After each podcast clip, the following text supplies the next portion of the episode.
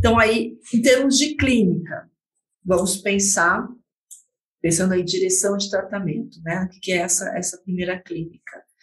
O Lacan propõe as entrevistas preliminares, né? Diferentemente de Freud, Freud falava em tratamento de teste, para justamente identificar que, que, estrutura, né, se se trataria, se trataria de uma neurose, uma, uma psicose, e aí a psicose, né, a mesma perversão ele não trataria, ele só tratou os neuróticos, né. Então esse tratamento de, de ensaio era justamente para fazer o diagnóstico diferencial. No caso do Lacan, isso vai para além disso. Né? Por quê? Porque para o Lacan, ele abre para a clínica da psicose e abre para a clínica da perversão. Então, não se trataria aí para descartar né, o tipo de sintomatologia. Né? O que, que nós temos nas entrevistas preliminares? Que não tem um número fechado. Né? Nós não podemos dizer assim que é, X entrevistas. Não tem. Tá? Obrigada. É importante.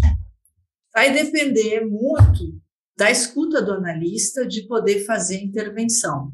Né? Quanto mais um analista tem a escuta afiada, ele reduz esse tempo.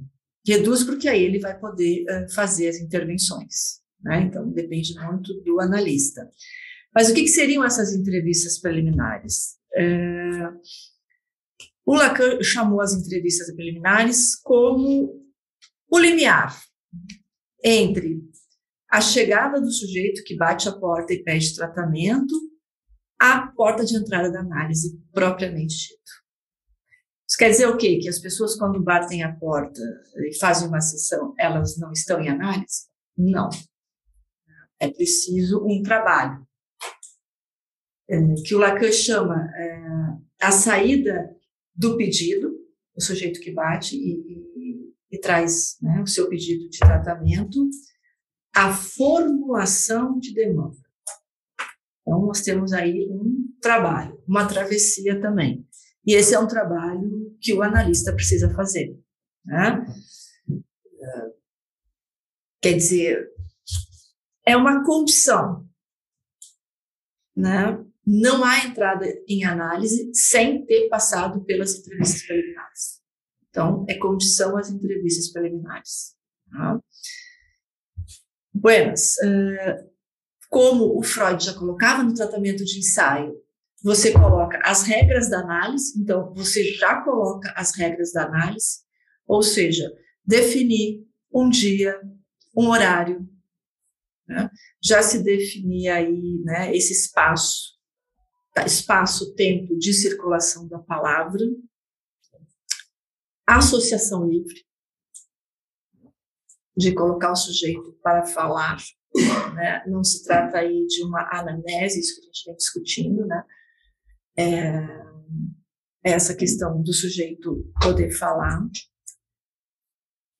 O analista já está a no sentido de que ele já está operando com a escuta, então a escuta é, o analista já está ali, né? ele já está com a escuta a postos.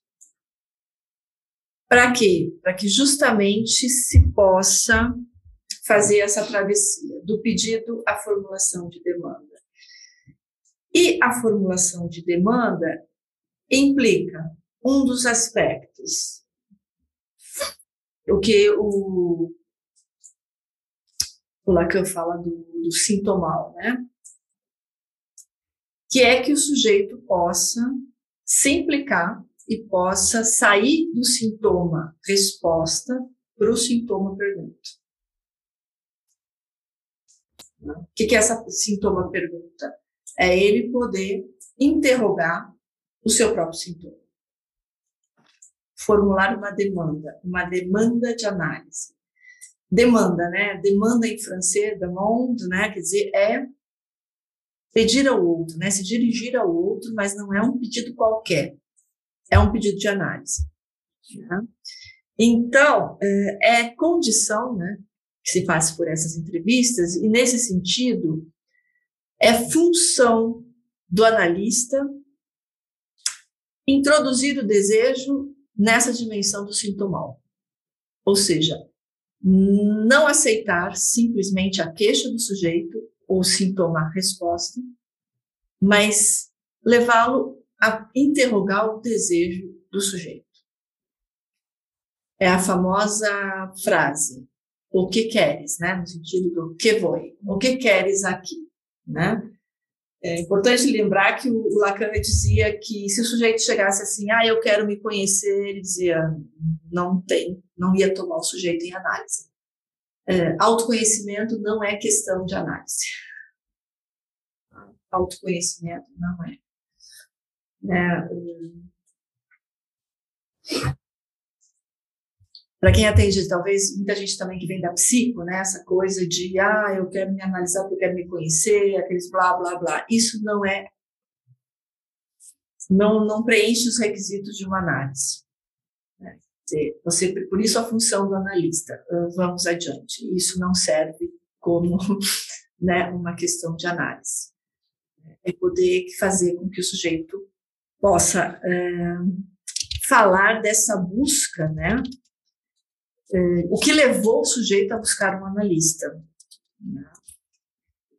É, o analista, né, o Lacan é, faz a referência que o analista não pode aceitar o sujeito nesse estado bruto, né? É preciso interrogar o pedido do sujeito. Não está garantido que ele vá aceitar o paciente, né? Então, é, preciso que o sujeito possa aí se colocar. O que que ele foi buscar, né? O que queres? O que queres aqui, né? No que que eu posso te ajudar, né? Essa coisa de no que que eu posso te ajudar. Então, para o Lacan, é, a única demanda possível diz respeito né, a essa particularidade do sujeito né, que é poder ele falar do seu sintoma. E aí, então, nessas entrevistas preliminares, é poder levar o sujeito sair de um sintoma-resposta para um sintomal, né? Mal aí como mal-estar, né? Quer dizer, aí como uh, um sintoma analítico. Né? Então, a analisabilidade, é isso que a gente já vem discutindo já há vários encontros, é em função do sintoma e não do sujeito.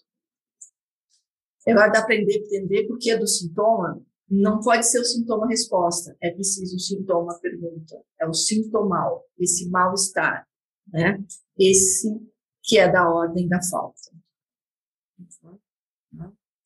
Então, é, o objetivo, então, é justamente sair da queixa, né, por isso saída do pedido, né, para a demanda de análise.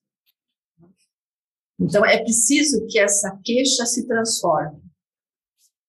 Ela se transforme numa questão, numa questão do sujeito em relação ao seu próprio desejo, e também que ele enderece para o analista.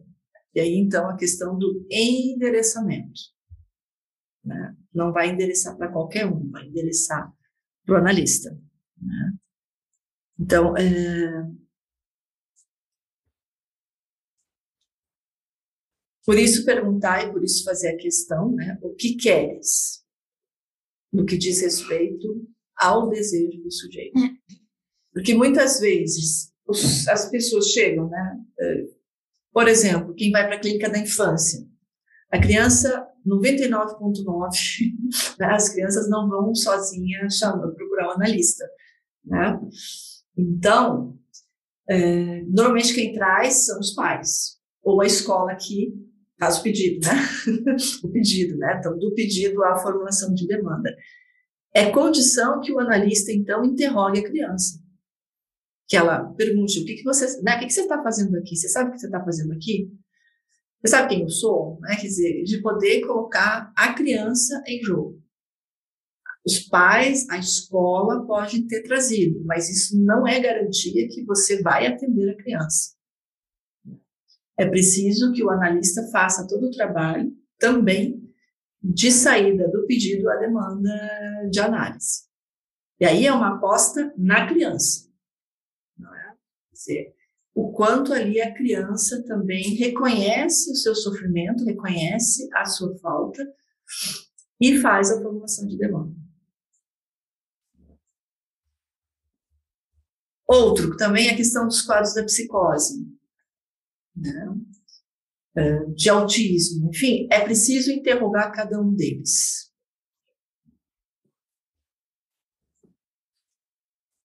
Os toxicômanos, enfim, né? muitas vezes é o outro que está incomodado, é o outro que uh, quer que o sujeito se trate.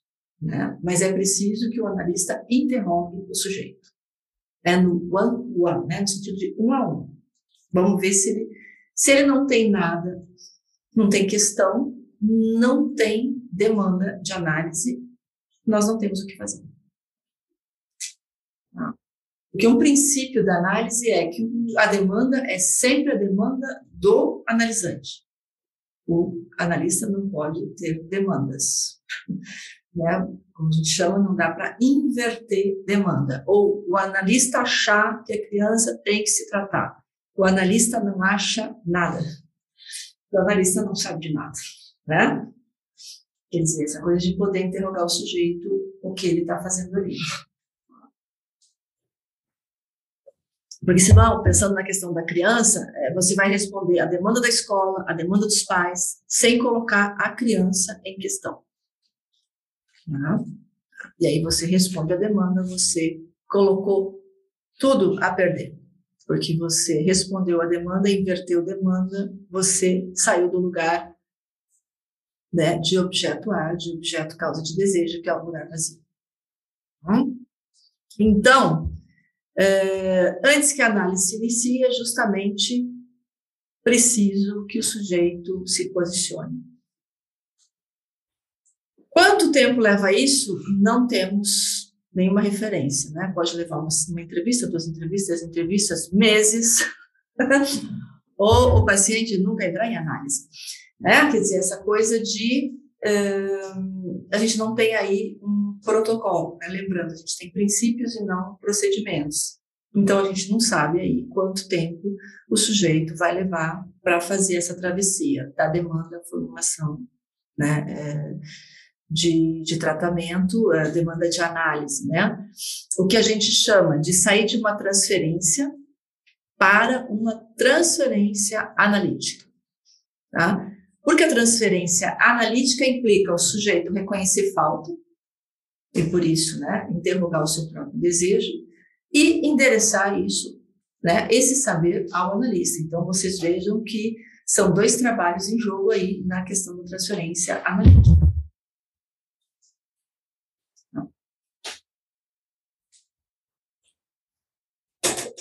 Tá? Então, é, o que, que a gente faz aí?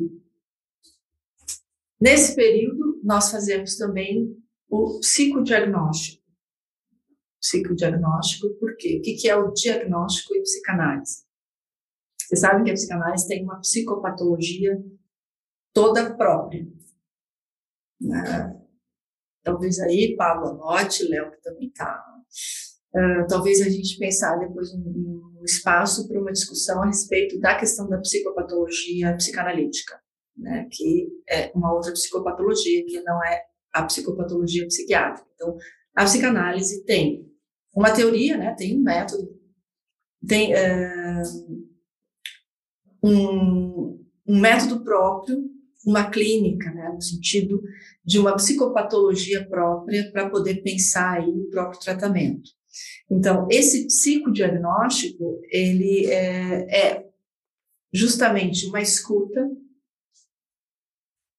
da posição do sujeito em relação à falta. Então, vejam, a gente está trabalhando com a ficção do sujeito, a ficção dele em relação à falta, fantasma. Essa ficção é o fantasma, que tem a ver com a falta, que tem a ver com a restrição. Então, no psicodiagnóstico, o analista vai fazer a escuta via transferência, então por isso a importância do estabelecimento da transferência, pensando primeiro na clínica, a transferência simbólica e a, transferência analítica, né? Quer dizer, né, via transferência, esse lugar que o sujeito, né, que o analisante coloca, o analista, vai dizer de como ele lida com a falta com a castração.